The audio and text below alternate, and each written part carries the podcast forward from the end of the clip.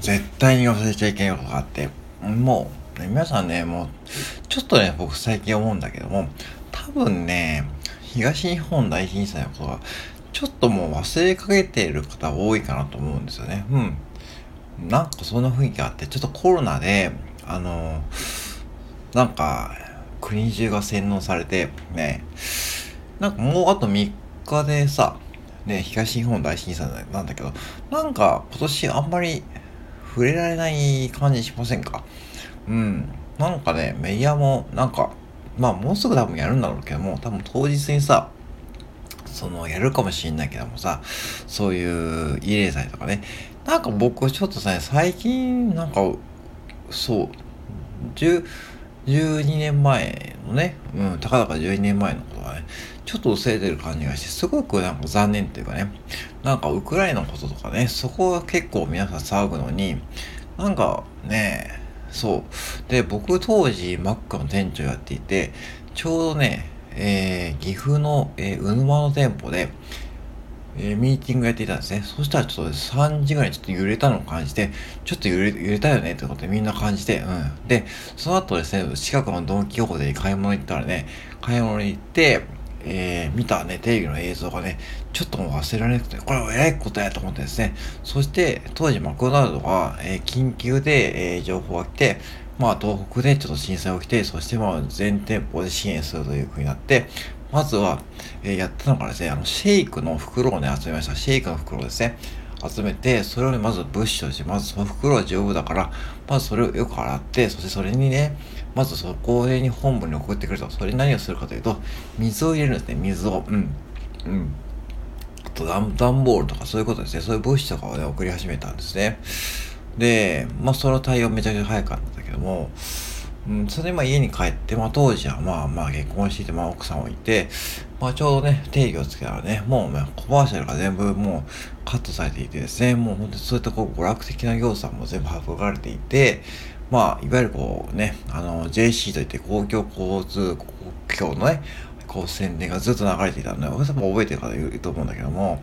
なんかそういう風になっていて、だんだんこうね、うん、そしてだんだんこう、時間が経つにつれてもうね、これも原発もね、爆発して、そしてね、あの原子力ではもうね、原発以外ですよね。そしてこう、だんだんこう、東北から、えー、人が逃れていてです、ね、そしてね、うん、その、で、原発のことで、そのね、えー、もう世界的なこう大惨事ということでね、注目されたはずなんだけども、なんかちょっと本当に風化しているというかね、別にこう、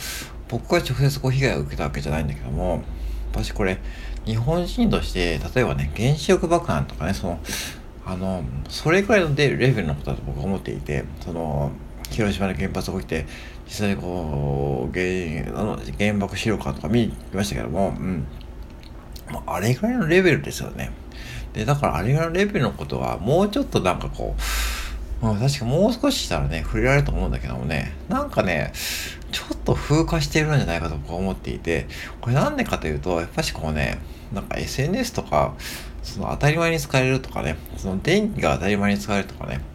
その当たり前にこう復興していると思う。もう復興しましたよね。うん。で、新幹線も通ってるしね。まあ、そういうことがなんか当たり前になってきて、多分今の若い方がね、まあ12年前ね、例えば今、二十歳の方がね、まあ小学2年生とか小学校低学生、低学年の方だったと思うんで、なかなかその記憶に残るのは難しいと思うんだけども、うん。なんかこう、すごく、なんかこうね、寂しい気分になりましたね。だから日本人として僕は忘れちゃいけないことがあったとして出したら、まず広島にと長崎に落ちた原子力爆弾ですね。うん。あとは東日本大震災と阪神大震災。この3つは僕が生きてる間は忘れちゃいけないと思っているし、うん。で、特には原子爆弾とかね、うん。あれはなんで、じゃあ今語り継がれているからだよ。多分 SNS が逆にないからだと思うんですよ。ない時代に起きたことだから、要は語り継がれる。要はね、その SNS って便利だけども、その語り継がれるっていう武器にはね、やっぱかなわない。やっぱ人の口コミっていうことですね。うん。よくさ、口コミのビジネスとかはね、怪しいとちょっと話しちゃうですけども、要は全部口コミですからね。うん。口コミといえば、語り継がれるか。口コミほど強いものないし、で、その要は今 SNS が発達しちゃって、今インスタントにこう情報が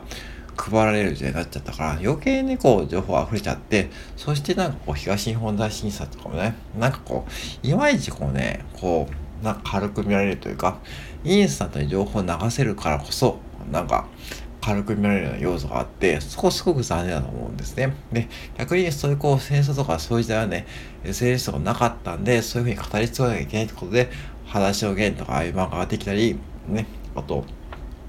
実際被害に遭われた方がね、えー、ちゃんと自分で体治されてから、そして代々ね、えー、お孫さんとかね、学校とか語り継がれていったからこそ、多分僕らに伝わってると思うんですよね。うん。だから、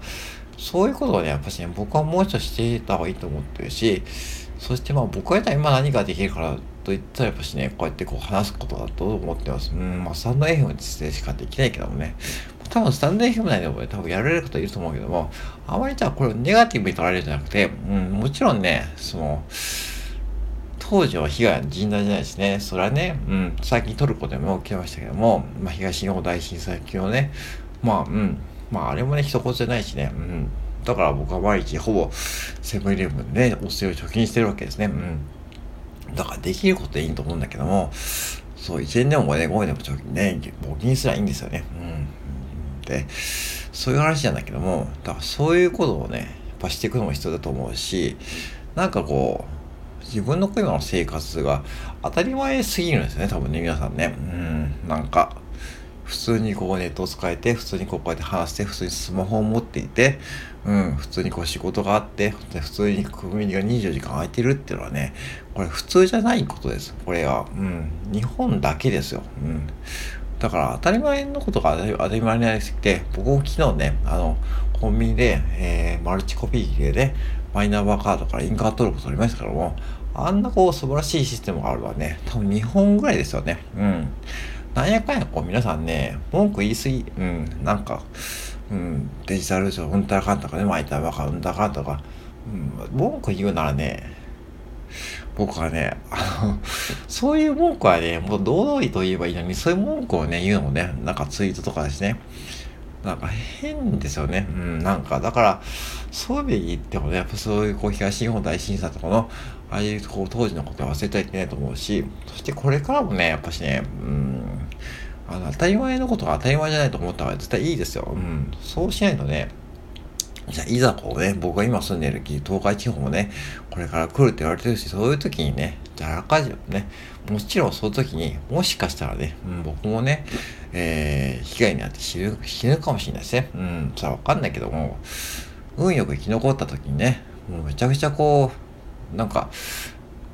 なんだろうな、どういうふうに思うかわかんないですね。逆に、その、生き残った時に自分のこう、マインドですよね。もうわかんない。想像つかないですね。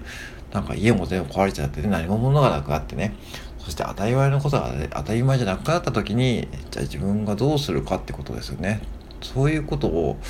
やっぱ今から想像していくっていうのも大事だと思うんで、そういう意味のね、やっぱ当たり前のことを、当たり前じゃないと思った方が絶対いいと思う。うん。だから、多すぎて、うん。特にコンビニをね、うん、なんか皆さんね、なんか当たり前にコンビニ24時間空いてるっていうのはね、もう奇跡的なことですからね。うん。うん、オーナーがシフト作って、で、で、毎日ね、えー、弁当が来て、そして弁当を作る方がいて、で、それをトラックで運んでる方がいてね、うん、ゴミを収集してくれる方がいて、なんか雑ですよね、最近、こう、なんか世間が。うん。これはね、SNS が僕は悪いと思うし、